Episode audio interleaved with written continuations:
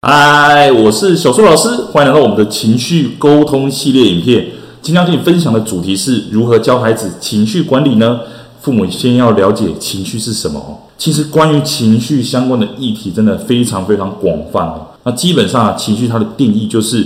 它是经由内在或外在的刺激所引发的身体激动的状态。身体激动状态，你可以理解成像是当我们生气的时候，肾上腺素会上升，这个上升就是所谓的身体的激动的状态了。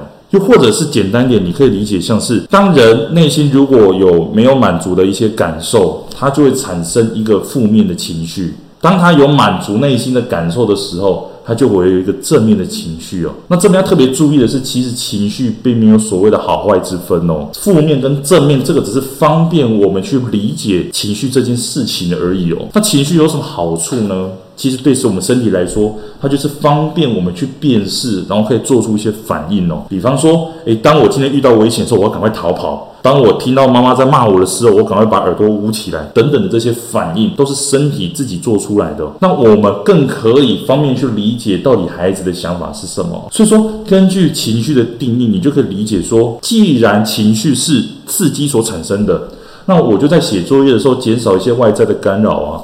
让孩子在外在的刺激减少的状况下，他的情绪就比较不会有起伏。甚至在亲子沟通的时候，我们父母的情绪只要是稳定的，孩子基本上他的刺激就会降低，他的情绪也会比较稳定一点哦。第三个，当孩子情绪爆发的时候，你就知道了到底是生理的状况导致他有这样子的事情呢？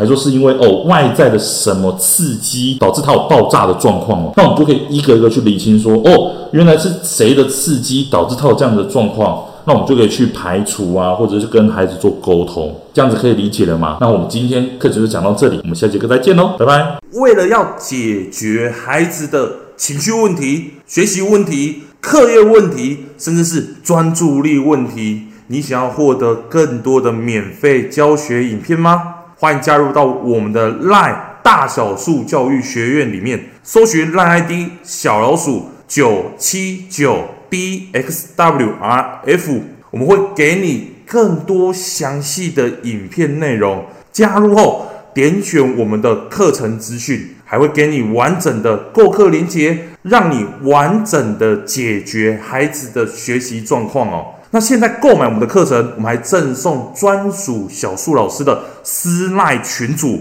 让你有任何的问题都可以在里面问到宝、问到爽，而且还不限时间哦。那我们就课堂上见吧。